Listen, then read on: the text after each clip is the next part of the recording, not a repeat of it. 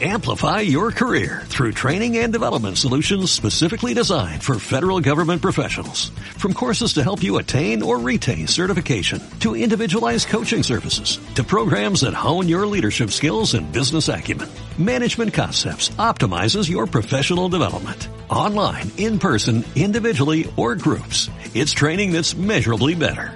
Learn more at managementconcepts.com. That's managementconcepts.com. La prevención eh, la entiendo. Lo primero, como el control de la carga de entrenamiento. Entonces, con el control de la carga de entrenamiento, nosotros sabemos que la competición tiene unas exigencias físicas. Entonces, esa exigencia física de la competición nosotros la tenemos que llevar a los entrenamientos. Y dentro de los entrenamientos, estimular las demandas que nos va a exigir la competición. ¿En base a qué? Eh, pues al control de, de variables de velocidad, ¿de acuerdo? Eh, tipos de aceleraciones, de aceleraciones, saltos, eh, o sea, impactos, digamos. Eh, y de ahí nosotros establecer entrenamientos que nos hagan al jugador fuertes en esas variables. Es decir, el jugador tiene que estar preparado, entrenado óptimamente y con una carga, bajo mi punto de vista, alta para soportar la demanda de competición.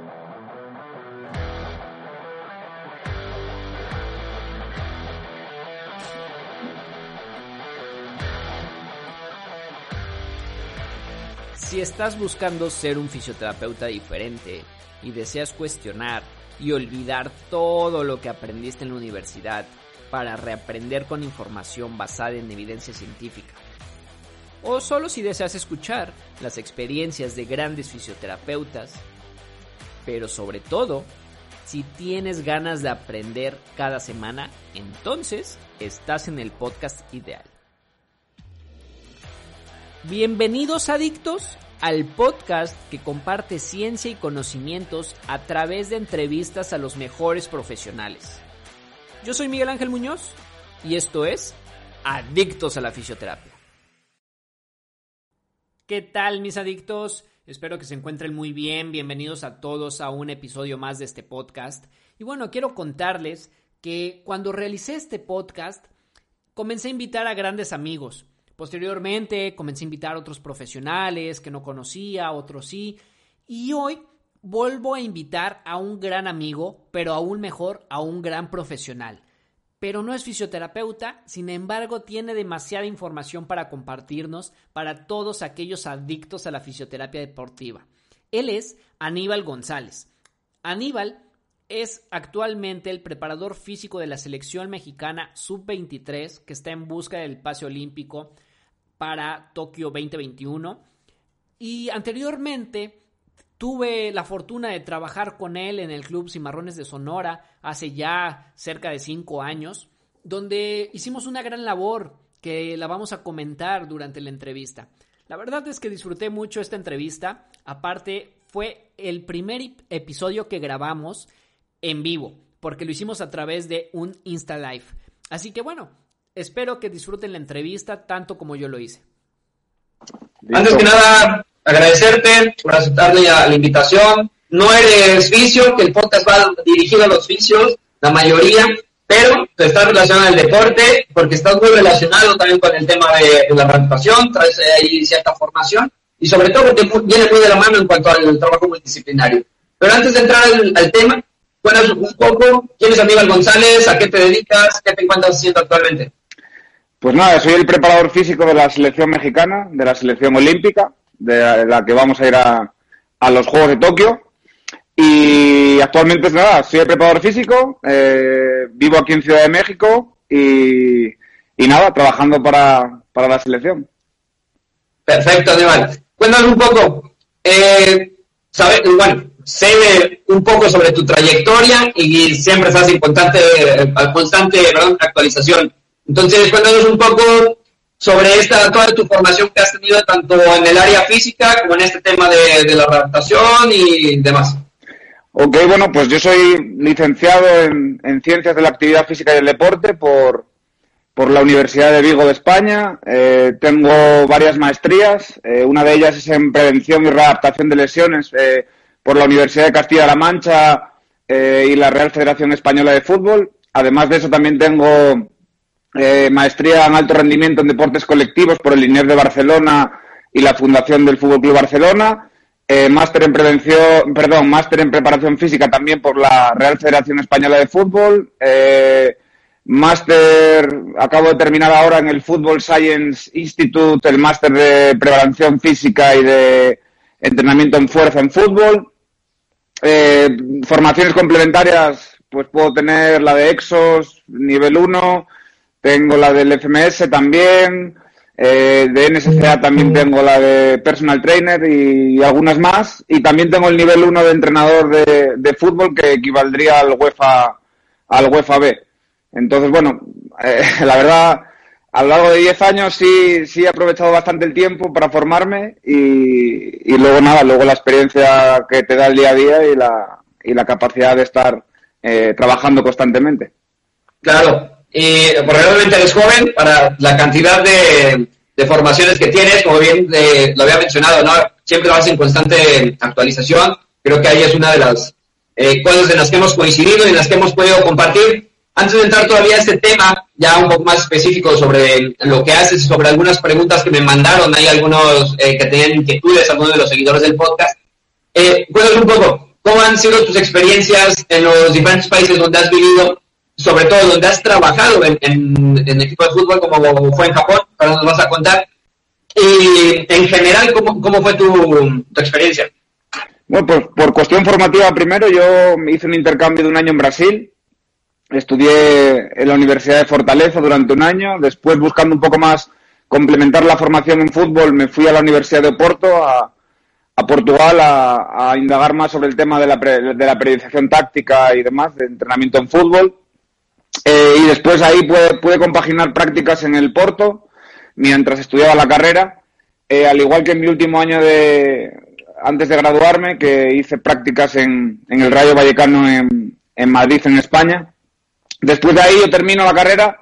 Quiero decir que yo la carrera la comencé un poco más tarde de lo normal, porque yo hasta los 20 años era jugaba al fútbol, entonces una vez que dejé de jugar fútbol, eh, comencé a estudiar y terminé, por así decirlo, a, lo, a los 24. Una vez que termino la carrera, eh, en tres meses me llega la propuesta de, de, Cimarrones de Sonora, de la Liga de Ascenso de México, la cual acepto y vivo una de las experiencias que más me han llenado a nivel profesional, en la cual estuve dos años, que fue ahí donde, pues, donde nos conocimos, como bien comentabas antes. Después de esos dos años allí, decido cambiar eh, de país y me voy a, a, Japón, a trabajar a Japón, pues como comprenderéis, cultura diferente, completamente diferente a lo que es la, la, cultura latina, tanto como puede ser México o España. Entonces, una experiencia también muy, muy importante a nivel profesional y sobre todo personal también. Eh, la verdad que fue muy enriquecedora. Eh, dura en algunos momentos por tema de idioma, y de poder comunicarte, ya que en Japón tampoco es que la gente hable un inglés muy fluido, entonces, bueno, pues sí trabajamos todo el día con traductores y, bueno, fuera del trabajo, pues se podía hacer un poco más complicado, ¿no? Para el tema de, vida social. Y ya en 2019, pues regreso a México, a la selección, y pues desde aquí, desde entonces estoy aquí en el país nuevamente. De lujo, Aníbal. Ahora sí, vamos a ir entrando ya un poco más a detalle a través de estas experiencias que has tenido en, en diferentes países, tanto aquí en México como anteriormente en, en, en, Japón, en Brasil, ¿cómo has notado ese trabajo multidisciplinario en estos diferentes equipos, diferentes países, donde sabemos que son diferentes desde el abordaje, a lo mejor en la parte médica, en la parte física? ¿Cómo integras toda esa parte? ¿Qué diferencias hay? ¿Cuáles han sido ventajas, desventajas de una, de otra? ¿Cómo ha sido es, todo este trabajo multidisciplinario?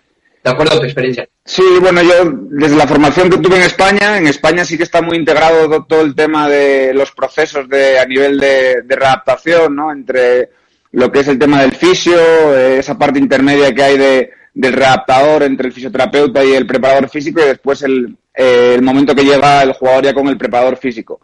Eh, cuando llega a México, esa figura no estaba tan, o no estaba instaurada tal cual como la había estudiado yo y digamos que se llevaba más la parte desde el fisio al preparador físico eh, y no había tanto esa figura de, de readaptador, la cual sí, sí fuimos introduciendo en Cimarrones, eh, con la presencia de Víctor García, bueno, tú ya sabrás, y hicimos un gran trabajo entre, entre los tres, ¿no? Entre tú, Víctor y yo. Eh, una vez que me voy a Japón, en Japón eh, todavía la cultura está un poco más, digamos, no quiero decir atrasada, pero es un poco que esa figura todavía no la entienden, ese proceso intermedio entre lo que es fisio, lo que es el trabajo de, de readaptación y el trabajo del retorno al, a trabajar en el campo. Y digamos que los métodos que utilizaban eran un poco eh, antiguos, era, era un poco volver al camino, troto, eh, troto más rápido, sprinto y, vuelvo y vuelvo con el equipo, ¿no? Era un poco esa progresión.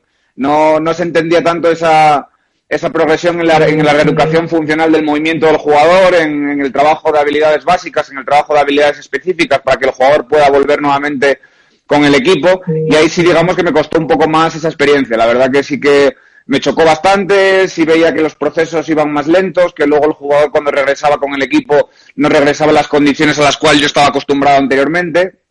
Y esa parte fue un poco de choque. Entonces, eh, ahora en el regreso nuevamente a México, en comparación con 2015 cuando llegué, México ha dado un gran salto nuevamente en esa parte. Eh, creo que todos los profesionales que están en el país tienen una gran formación y van poco a poco eh, adquiriendo conceptos de otros lugares y se va mejorando y potenciando mucho esa parte, ¿no? Entonces yo ahora en selección me encuentro con, con una especialización mucho más profesional de, lo, de la gente que está dentro de la selección, eh, de los trabajos se llevan de una manera, eh, digamos, de la mano, ¿no? En constante comunicación desde el departamento médico eh, a los fisioterapeutas, preparadores físicos. Tenemos una serie de protocolos de valoración del jugador para controlar cargas eh, post partido, post entrenamiento y demás y la verdad que ahora mismo digamos que estoy en el mejor momento en cuanto a medios, eh, sobre todo técnicos o logísticos, para poder trabajar con el jugador con, con, la mejor calidad. Claro, y es lo medio que mencionas importantísimo, ¿no? Porque uno se imaginaría, y lo platicábamos en su momento, eh, dices, bueno, Japón, un equipo de fútbol profesional, te imaginas que podría estar, pues, utilizando ¿no? lo, más reciente en cuanto a aparatos, en cuanto a ejercicio y demás, pero bien me comentabas eh, fuera, ¿no? En, su debido momento que utilizan mucho la, parte oriental, la parte de medicina tradicional. Entonces, bueno, ahí es unas por otras, ¿no? Y es otro medio totalmente diferente. Y mencionas algo muy importante, que ha sido tu trabajo, ¿no? Esa, esa labor que, que pudimos hacer aquí en, en Cimarrones, espectacular, hay que, que, mencionarlo, ¿no? Porque en esos dos años que, que estuvimos, en el primero, de, cuando tuvimos primero a, a Javi de, de redactador y de, sí. como preparador físico, eh, bueno, para, eso, para que entrar en, en, contexto, yo llevo mi registro de lesiones, ¿no? Cada, cada año. El, área médica lo lleva y, en ese año tuvimos solo, solamente dos lesiones, ¿no? Y ahora vamos a llegar también a eso. Tuvimos dos lesiones, una por contacto y la otra por un mecanismo indirecto, pero bueno, que también tenía un contexto ahí diferente. Al siguiente año, igual tuvimos pocas lesiones y bueno, después cuando te va Liga Víctor, pero también es donde tuvimos eh, pocas lesiones y, han sido los dos años con lesiones más bajas. Y ahora, eh, esto, todo te lo comento porque me gustaría ir preguntarte esto, que es algo que muchos me, me estuvieron preguntando y que, que, te dijera, que es la parte, eh, ¿qué diferencias existen entre el trabajo en un club y el trabajo en una selección, tanto en tu área como con el trabajo multidisciplinario. ¿Cómo puedes ahí controlar toda esa parte, sobre todo cuando te llega un jugador lesionado, cuando te llega un jugador que trae a lo mejor unas cargas altas, porque van a variar las diferentes cargas? Entonces, ¿cómo se maneja toda esta parte? Bueno, en un club al final tú eres el responsable absoluto de, los jugadores que tienes, entonces, evidentemente, desde que inicia una pretemporada hasta que comienza la temporada y, y va transcurriendo, tú ahí incides en, en, base a la aplicación de tus cargas y a la aplicación y regulación del descanso, eh, controlas perfectamente a tu equipo, o depende de ti. En la selección, eh, lo que tienes que hacer realmente es, desde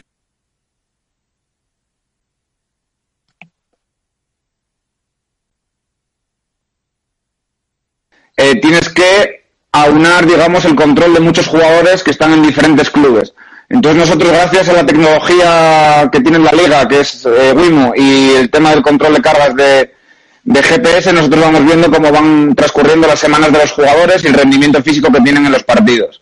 A partir de ahí, nosotros vamos viendo la evolución de la carga eh, crónica del jugador. Entonces, cuando lo recibimos en los microciclos de fecha FIFA, que normalmente van de domingo a martes, nosotros ya partimos de una base de que el jugador trae un ritmo de, de competición y de entrenamiento. Entonces, a partir de ahí, en ese tiempo, nosotros tenemos cuatro ciclos, por así decirlo. El primero es cuando recibimos al jugador, entonces lo que tenemos que realizar es la recuperación completa del partido de, liga. Entonces, lo que la primera la primera fase, digamos, es recuperar al jugador para que pueda entrenar, ¿no? Siempre hacemos un más uno y un más dos, más uno el jugador regenera, en el más dos eh, intentamos aprovecharlo con trabajos de muy baja carga, ¿de acuerdo? En su club lo normal sería que el jugador eh, recuperara de manera completa, nosotros volvemos a hacer un trabajo sencillo, sin demasiado impacto, pero que incida un poco en la parte de, del entrenador a nivel táctico, ¿no? Para ganarle tiempo, que es precisamente lo que no se tiene en la selección. Y a partir ya del, del tercer día, digamos, es cuando empezamos a enfocar la semana en base a la carga de trabajo. Entonces nosotros ahí colocamos los partidos que vamos a tener. A partir del primer partido empezamos a hacer la cuenta regresiva, eh, empezamos a etiquetar los días, eh, menos cuatro, menos tres, menos dos, menos uno, más day. Y, después tenemos un día más uno, un día más dos y normalmente tenemos otro partido, ¿no? Que es la fecha FIFA. Entonces a partir de ahí programamos los primeros dos días, que serían menos cuatro y menos tres, es el bloque, el bloque principal de carga. En ese bloque principal de carga intentamos jugar pues con el tiempo, con el espacio y con la pausa del jugador para que vaya teniendo diferentes estímulos, ¿no? Es diferente un menos cuatro, un menos tres.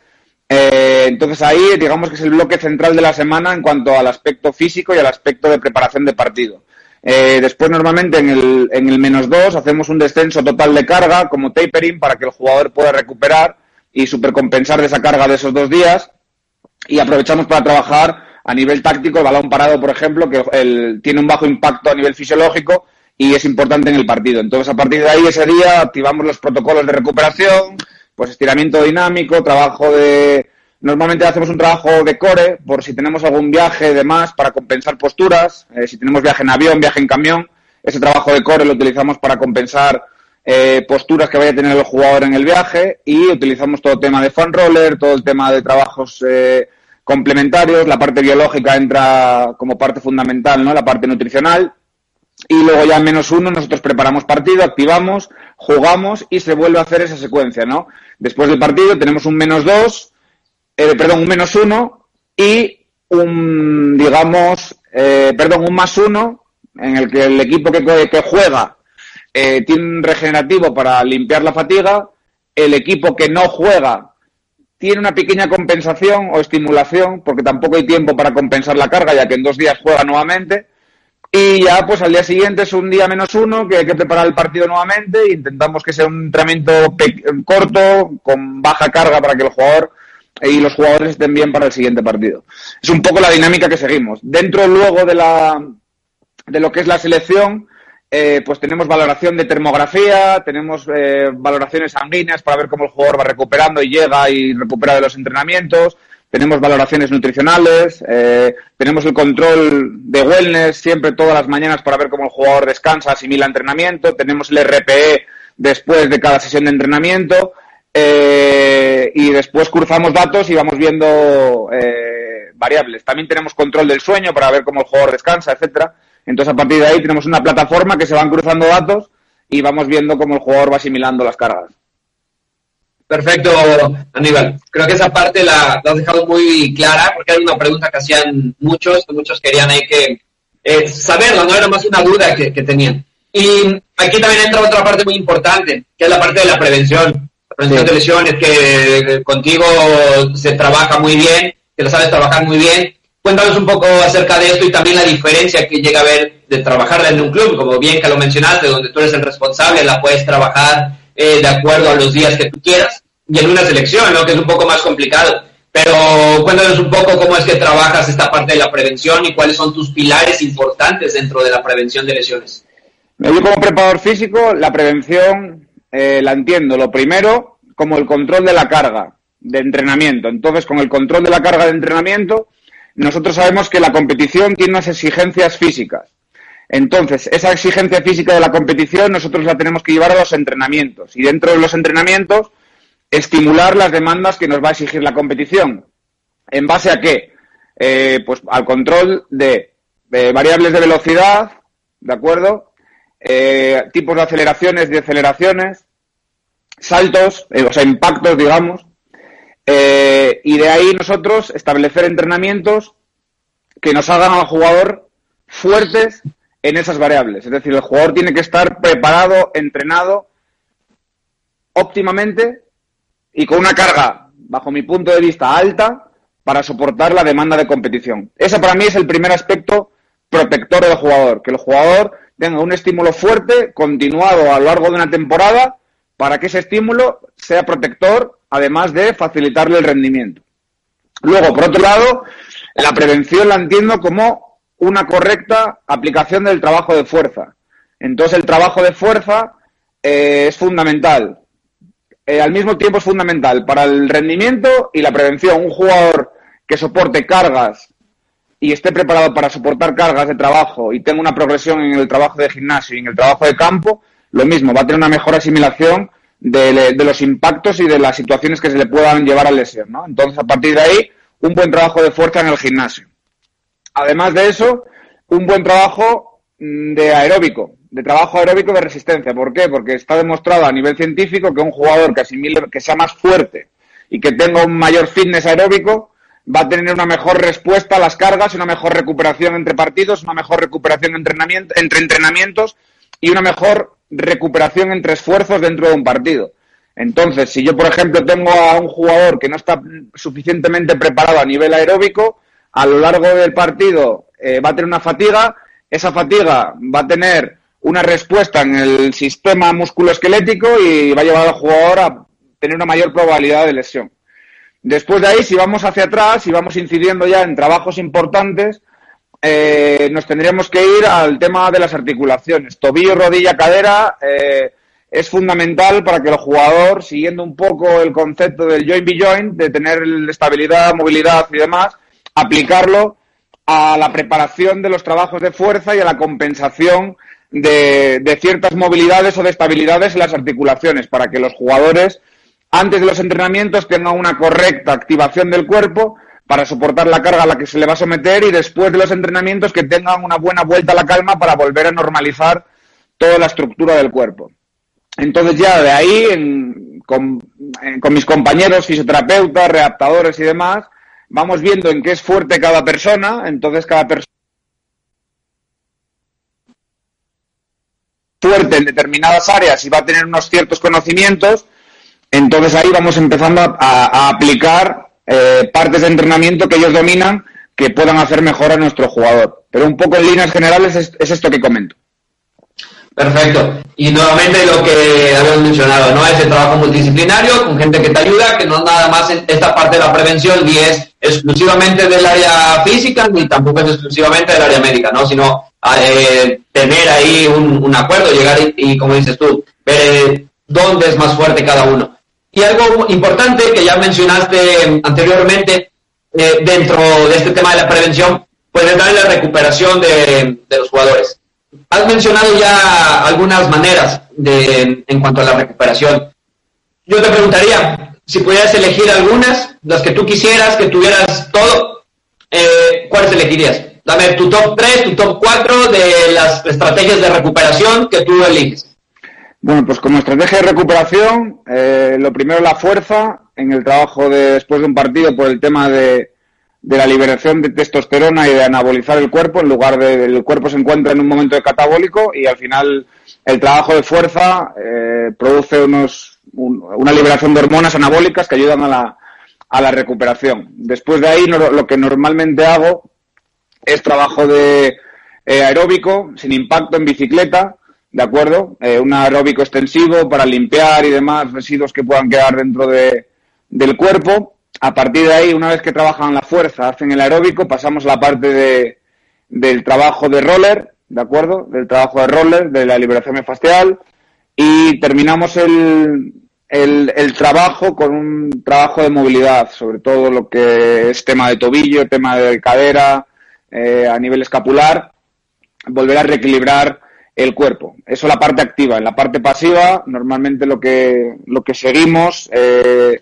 es tema de crioterapia, después del, del trabajo de, de regeneración, eh, después todo tema de eh, la presoterapia con las, con las botas y demás, a nivel ya, digamos, aparte la realizan ya con los, con los fisios, si tienen que realizar algún tipo de, de terapia pasiva o manual para que el jugador a nivel o a nivel placebo o a nivel de sensaciones y demás pueda tener una buena sensación después del trabajo. Eh, y un poco luego es a la necesidad de, del jugador, de lo que va solicitando, de lo que los médicos o los fisioterapeutas van teniendo y le van dando, digamos, a lo largo del día. Evidentemente la parte de también ergogénica, nutricional, de alimentación, eh, es fundamental y le damos no solamente ese día después, ¿no? sino en el día a día creo que es fundamental, en el antes y el después del entrenamiento para tener buenas recargas de, glucógeno a nivel de proteína, etcétera, para que el músculo vaya recuperando y a nivel de los depósitos estén eh, recuperándose lo más rápidamente posible.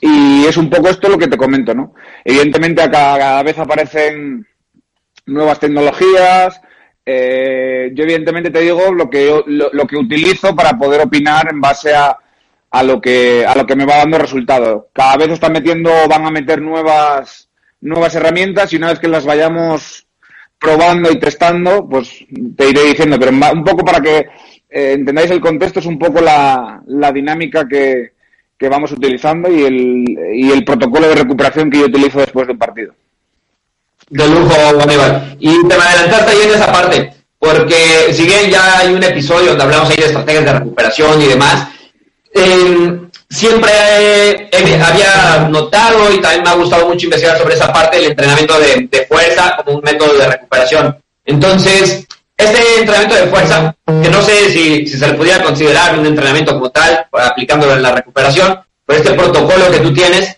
eh, ¿dentro de qué tiempo lo aplicas? ¿Lo aplicas inmediatamente después del partido? ¿Unas horas después? ¿Cómo lo manejas ahí? No, nosotros normalmente si jugamos en la noche, en la mañana al día siguiente, es decir, ponemos el entrenamiento tipo 11 de la mañana para que el jugador pueda descansar un poco más. Ya sabes que después de los partidos al jugador le cuesta conciliar el sueño.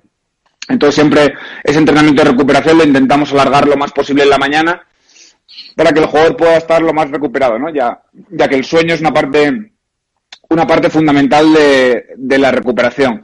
Entonces, a partir de ahí, después más o menos de haber pasado unas 12 horas, es cuando activamos el, este protocolo. También depende mucho de, de los viajes que podamos tener o del trabajo, de la densidad competitiva que haya, ¿no? Pero lo intentamos hacer siempre después que el jugador, digamos, el jugador termina el partido, eh, si los metemos en el hielo inmediatamente después, eh, se bañan, el jugador después ya va a la parte de, de la alimentación. Eh, una vez que come, eh, pasan la revisión los médicos, o sea, los doctores y los fisios. Ahí ya lo van, los van tratando en base a las molestias o, o necesidades que vayan teniendo un poco más de manera individual. Por la mañana me pasan el reporte de si algún jugador tiene algún problema, alguna molestia puntual. Ya lo tenemos en consideración y después ya en esa misma mañana pasamos a la parte de recuperación activa. Termina esa parte de recuperación activa, el jugador come, eh, duerme siesta y luego entre la siesta y la cena vuelve a haber otra revisión de los médicos y fisios y siguen, eh, digamos, checando a los jugadores que vayan, que hayan tenido molestias o que les vaya apareciendo alguna zona a tratar y ya les vuelven a dar, pues, por lo que te comenté, ¿no? El tema de presoterapia, pues también hay el COMPEX, temas de trabajo ya igual de estiramientos facilitados o si tienen que volver a trabajar roller de manera individual en alguna zona. Es decir, ya un poco más ahí, digamos que es más parte de los fisioterapeutas y de los doctores, y ahí me pasan el informe. A ver, la verdad que en el tema de trabajo multidisciplinar, yo como preparador físico, yo cada vez me estoy especializando más en la optimización del rendimiento. Es decir, hay una parte pre y post eh, al entrenamiento que considero que hay especialistas mejor preparados que yo para todo ese trabajo de, detección de patrones de movimientos alterados, de corrección de ciertos eh, problemas del jugador, que a mí me pasan el informe, yo soy consciente de ello y vamos eh, trabajando en conjunto, pero que creo que hay gente que se dedica mucho más al estudio de esas, digamos, micro, micro problemas del jugador y que están más capacitados para, para poder darle solución. Y yo, digamos que me dedico a la parte de optimización del rendimiento de los 25 jugadores, ¿no? A la parte de fuerza para mejorar el rendimiento, que a la vez es, es digamos, protectora, como comentábamos antes, y a la parte del control del entrenamiento en el campo, que es de rendimiento y a la vez, eh, a lo largo de las semanas y a lo largo de los entrenamientos, también podemos generar protección al jugador a nivel preventivo. Entonces, un poco esa parte, ¿vale? Para que quede clara el contexto. Exactamente. Sí, bien dicho, bien dicho en esa, en esa parte, totalmente de acuerdo contigo. Y como bien lo mencionas, esa parte de optimizar el rendimiento, y aquí viene una parte también importante, ¿no? Que es esta del entrenamiento de, de la fuerza, que es eh, la capacidad física, de las más importantes, la que tú sueles trabajar demasiado, de darle mucho énfasis, tanto a la prevención para la mejora, la optimización del rendimiento. Y entrando a esta parte del entrenamiento de la fuerza, otra de esas dudas que estoy mandando mucho que te, te, preguntara a raíz de esta, por ahí de una pregunta que hubo la semana pasada, donde te mencioné eh, acerca de mm, todas las máquinas isoinerciales. Entonces, ¿qué rol juegan estas máquinas eh, tanto en una semana larga en un club como ahora en, selección? ¿Cómo es esa, ese trabajo con estas máquinas isoinerciales? Y el rol que juegan sobre todo, tanto en la prevención como en la optimización. Realmente es como se llega a vender, como las están vendiendo ahora, que eh, es la panacea, por así decirlo, o simplemente una herramienta más. ¿Tú cómo lo consideras? Yo lo considero una herramienta más, es decir, si no tienes todo lo que te comenté anteriormente, eh, por mucho que hagas trabajo en una polea, eh, no vas a mejorar absolutamente nada. Entonces, partiendo de eso, el beneficio que tienen es indudable que es muy bueno, ¿vale? Pero tú necesitas una progresión para que el jugador entienda el uso de esa polea, la fuerza que te genera y te aplica esa polea y el estímulo que tiene en el organismo, ¿no? A nivel de sensación. Entonces, trabajar con poleas a nivel grupal es muy complicado porque tienes que estar constantemente corrigiendo patrones de movimiento, porque si tú no haces bien el patrón de movimiento que como te requiere la polea o no controlas la fuerza que te aplica la polea, te lesiona al jugador. Y eso es una evidencia que está clarísima y hay que tenerla todo el mundo muy clara. Muy clara porque no es poner poleas y decir, venga, vamos a hacer salidas abiertas, salidas cerradas. No, tienes que conocer cómo funciona y tienes que controlarla. ¿Ok? Entonces, cuidado con ellas. Son muy buenas si tienes una educación de los jugadores en el tiempo o si después de hacer el entrenamiento grupal empiezas a trabajar puntualmente con algunos jugadores para mejorar ciertos apartados del rendimiento, ¿vale? Eso es algo que me parece fundamentalmente la base. Es decir, que controlemos eso. Evidentemente, si llegas a ese punto de control, tu equipo llega a ese punto de control y de dominio, tienes una ventaja enorme porque tiene unos beneficios que no te, lo, que no te dan otras formas de entrenamiento, ¿vale? Pero para llegar ahí hay que seguir una correcta educación del jugador y no considero que sean adecuadas para trabajar a nivel grupal. A nivel grupal te digo para trabajar ese tipo de agresividad, sobre todo en el miembro inferior. Si trabajamos a nivel de miembro superior, eh, no veo ningún problema porque al final no tienes riesgo de lesión, ¿vale? No te puedes llevar un isquio por delante, no te puedes llevar un aductor por delante porque tienes el control, pero eh, con mucho cuidado y no olvidarnos después de que el estímulo que aplicamos con ese tipo de, de tecnología hay que tenerlo muy controlado y ya es una carga que lleva el jugador antes de salir al campo. Entonces, si después en el campo el jugador va a seguir trabajando a nivel excéntrico, frenando, eh, acelerando, eh, haciendo después de un salto de las recepciones y demás, ojo con no pasarse con ese estímulo inicial. Por eso digo que eh, sí considero que dentro de un club se tiene que llevar a cabo el trabajo, pero con un especialista que se dedique prácticamente exclusivamente a optimizar el rendimiento desde ahí, desde esos materiales y empezando por trabajos individualizados. Eh, yo tuve la suerte de, estudiar en, el INEF de Barcelona y profesor fue Julio Tous, eh, Gerard Moras, que es gente del INEF de Barcelona, que fueron de los pioneros en trabajar con ese tipo de, de sistema. Y todos los vídeos que ellos mostraban eran trabajos individualizados a jugadores puntuales, no eran en trabajos grupales. Entonces, esa parte hay que analizarla bien. Otro tema es que queramos trabajar con una eh, con una yoyo, con un trabajo de una extensora de cuádriceps a nivel que también te fomenta la parte excéntrica, o de isquios o una prensa, que esos ejercicios son mucho más controlados y no hay ningún problema en meterlo a nivel grupal. pero todo el tema que sea de control del movimiento, de salidas, de frenadas, de deceleraciones, de aceleraciones y demás, a nivel grupal hay que tener mucho, mucho cuidado. Perfecto, Iván. Mejor dicho, imposible, porque está poniéndose un poco de, moda, ¿no? Por así decirlo. Eh, ojo, en el área de rehabilitación, en esta parte, que ahora vamos a, entrar un poco también en ese tema, pero está un poco de moda, pero precisamente no hay tanta formación todavía acá en México como tal, tanto de, en el área física y por tanto en el área médica, ¿no? Y es importante tener en cuenta todos esos factores, sobre todo si se está aplicando en el, en el medio deportivo, porque puede ser eh, contraproducente este tipo de herramientas.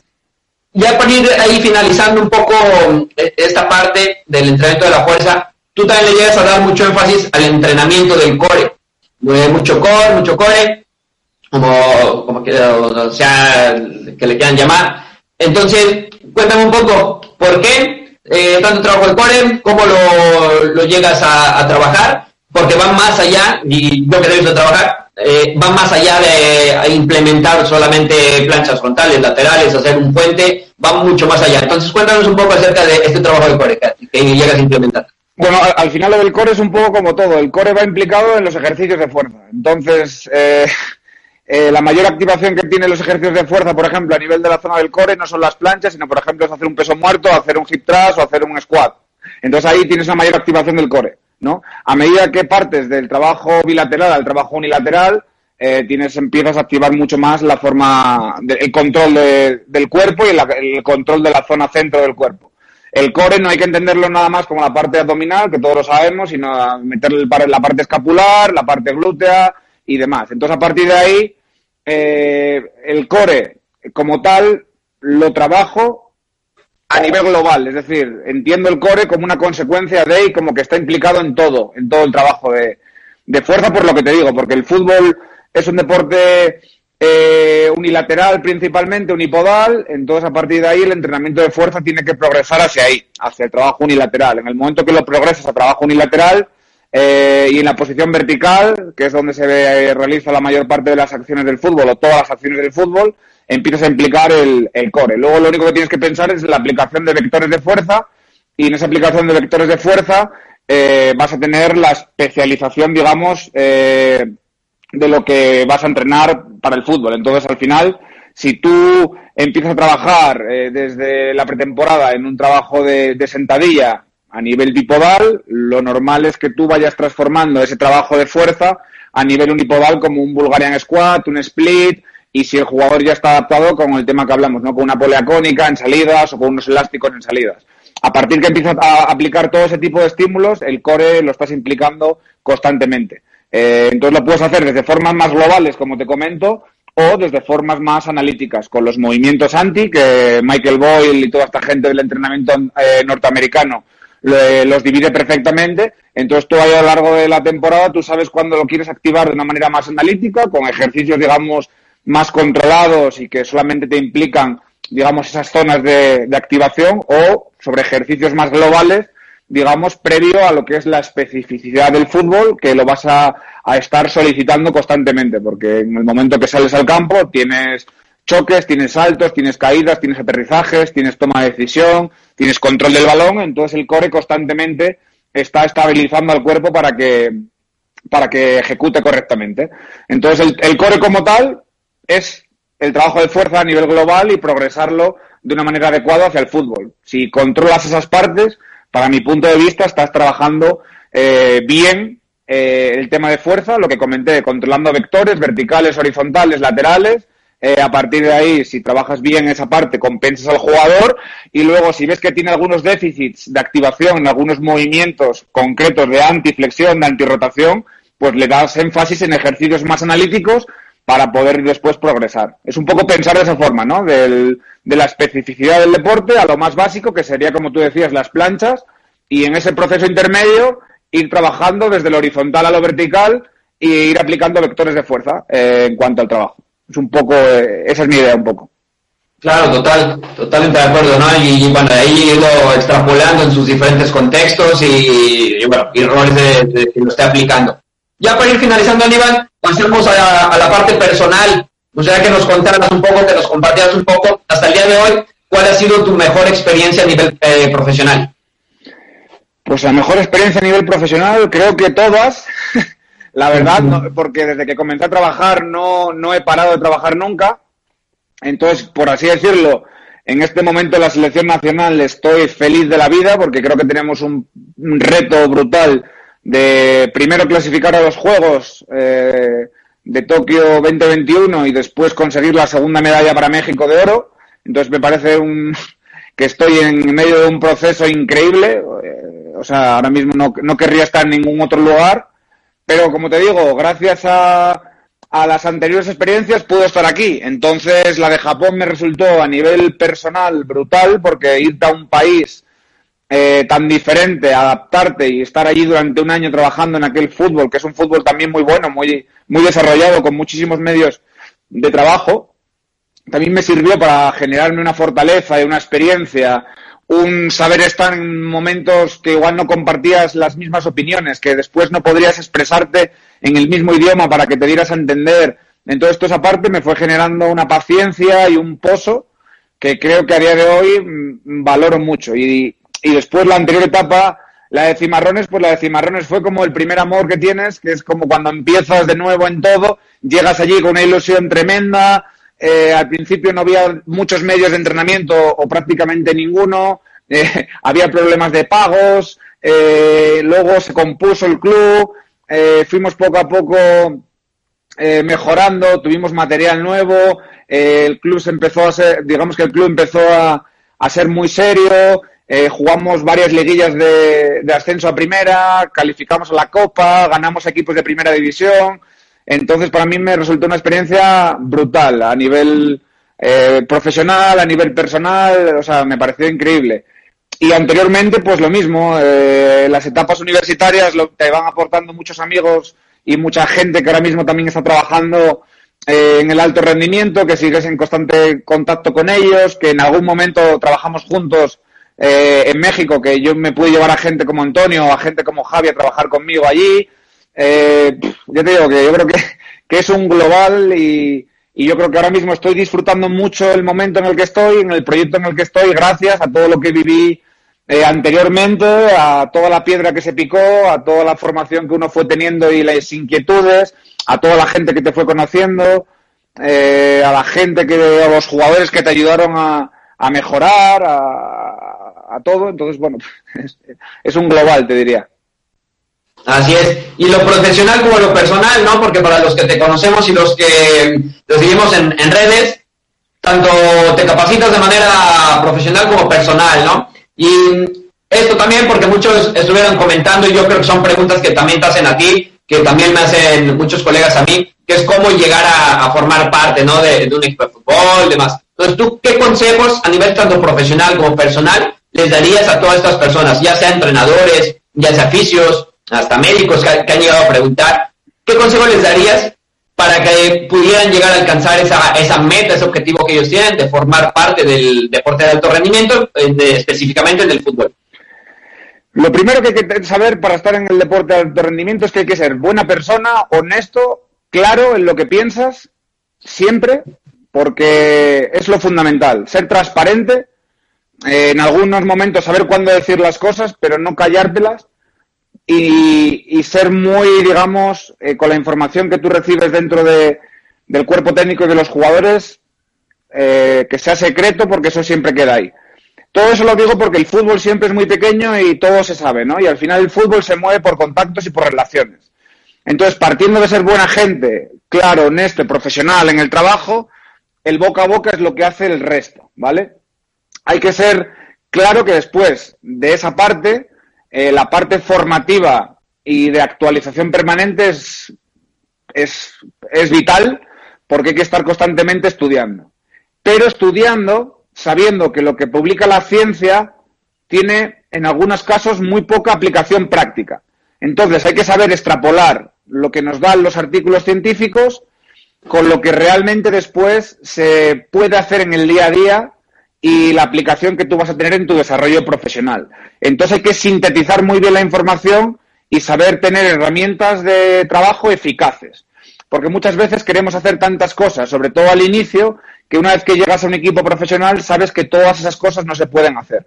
Y eso pasa tanto en preparadores físicos como en entrenadores como en, como en fisioterapeutas, ¿vale? Entonces hay que ser muy claros en la síntesis de, de formación. Después, evidentemente, en cuanto al carácter, creer en uno mismo, tener la certeza de que uno es bueno, pero de que uno es bueno en base a unos principios, a los que comenté, a que es una persona franca, a la que es una persona trabajadora, a la que es una persona que, que se esfuerza y después, evidentemente, a la capacidad y la seguridad que te da la formación que tienes. Eh, la formación no solamente está en estudiar y leer, sino que la formación también está en hablar con eh, compañeros eh, que tengan más experiencia que tú, que te vayan comentando cómo ellos eh, hacen las cosas y que tú de ahí puedas aprender, digamos, de años de experiencia de esa gente. Entonces, todo a partir de ahí vas haciendo una propia bola de trabajo y después tienes que tener la personalidad suficiente para ir a buscar la oportunidad. En el momento que tú vas a buscar la oportunidad, que te ponen delante la oportunidad, lo primero, en el primer contacto que tienes con esa persona, tienes que tener la capacidad de dejarle claro eh, el buen profesional que eres y una vez que te dan la oportunidad, desde el primer día, empezar a funcionar y que siempre seas en un nivel alto, alto, alto, alto y nunca bajar. Y nunca bajar de ahí, porque en el momento que tú das un nivel, en el momento que bajas, eh, siempre te van a exigir el nivel máximo que tú diste, ¿no? Entonces, a partir de ahí es meterte como en una película y ser natural y ir viviendo, fluyendo y las cosas van llegando, la verdad. Yo, cuando llegué a México, el día antes no tenía ni idea dónde quedaba Hermosillo y a la semana estaba viajando por Hermosillo, o sea, así fue. Eh, cuando me fui para Japón, yo había decidido no continuar en el club, en Cimarrones, se lo había comunicado al director deportivo eh, ayer y, tiene, y, se da la casualidad de la vida que ocho horas después, cuando estaba durmiendo, me llega un WhatsApp de Japón que se me quería ir para trabajar para Japón. Así, así fue, literal. Entonces fue como que las cosas se van acomodando y, y se van dando. Eh, es lo que puedo decir. No hay fórmulas, sí hay formas de fluir, de vivir, de encontrar gente, de contactar y de ser buena gente y buen profesional. De acuerdo, de acuerdo contigo. Y siempre lo, lo he pensado y, y, dicho, ¿no? Que es el, el estar preparado siempre para, para, las oportunidades, como bien lo, lo has mencionado. Ya por último, Aníbal, la pregunta clásica que le hago a todos los, los invitados de bueno, este, esta entrevista, la, la vamos a ir a subir al podcast, ¿no? Entonces, si tú fueras el host, el entrevistador de este podcast, ¿qué te preguntarías? ¿Qué me preguntaría, eh, cabrón? Me tienes que haber dicho de antes esta, eh, a ver. Vamos, si yo fuera el entrevistador, ¿qué me preguntaría? Eh, pues, pues no lo sé ahora mismo. ¿Dónde, a dónde me gustaría llegar en el, en el fútbol? ¿Y cómo la responderías? Pues enfocándome en el día a día eh, y enfocándome en el día a día, disfrutando cada momento, te irá poniendo la vida donde corresponda. Eh, el futuro nunca, nunca está escrito para nadie. Eh, ya vemos como en cuestión de, de, meses el mundo cambió drásticamente. Entonces, yo creo que mmm, hay que tener objetivos altos, ambiciosos, pero no obsesionarse con ellos ni decir yo quiero llegar acá o yo quiero estar dentro de 10 años aquí. Sí que visualizar las cosas, trabajar para ellas y mi, mi objetivo, si tú me preguntas, es estar en Champions League, jugar una Copa del Mundo, eh, entrenar al Real Oviedo, que es el equipo de, mi tierra, eso son cosas que tengo en la cabeza, ¿eh? Eh, evidentemente. Pero el trabajo diario, la capacidad que tengas para, para estar feliz contigo mismo hará que las cosas se vayan dando. Eh, entonces es un poco la respuesta a la pregunta, pero me la tienes que haber dicho porque no la tenía ni medio pensada, ¿eh? es, una idea para que sea de una. Muy bueno. Y bueno, también que todos batallan siempre con esta pregunta.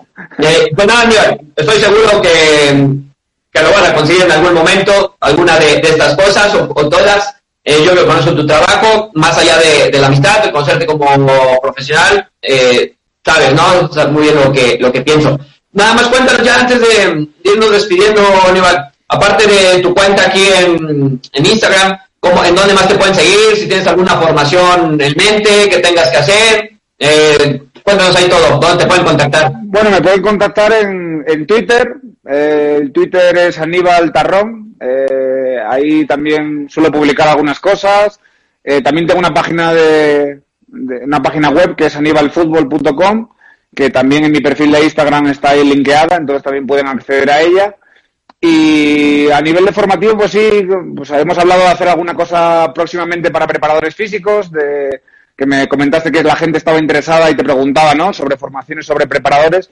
Entonces sí me parece interesante y creo que próximamente sacaremos en conjunto, eh, a través de ti sobre todo, que te mueves mucho más por el tema de, de redes sociales, una formación específica para preparadores físicos para que puedan tener eh, actualización y demás. Y yo creo que sobre diciembre o enero ahí tendremos nuevas nuevas novedades, ¿vale? Entonces, para que la gente esté un poco atenta y a través de, de este podcast y de tu Instagram pueda estar pendiente para cuando publiquemos que, que yo creo que va a ser un, un curso muy práctico, muy, muy de, de, aplicación al día a día y creo que va a ser interesante. Así es, sin duda, Aníbal. Ya ahí lanzaste el, el, spoiler, pero sí, seguramente ahí estaremos planeando algo, algo bueno, sobre todo a través de, todos estos conocimientos y todo basado en evidencia, ¿no? Como nos gusta. Y pues nada, agradecerte el tiempo, eh, el haber aceptado ahí la, eh, pues, la invitación para formar parte ahí del, del podcast y pues un adicto más, ¿no? Que aunque no eres fisioterapeuta, pero ya estás siendo ya un adicto más a, en esta comunidad. Sí, hay, hay, que estar formado también en el tema de fisioterapia para, para tener ese trabajo, ¿no? Para saber qué hacen los compañeros y tener una relación cercana para, para el beneficio de los jugadores, que al final es lo importante para todos. Así es, Aníbal. Pues un placer, Aníbal. Estamos ahí en, en contacto, ya nos estamos escribiendo. Claro que sí, un abrazo fuerte y saludos a todos. Ver, abrazo. Cuidaros, chao.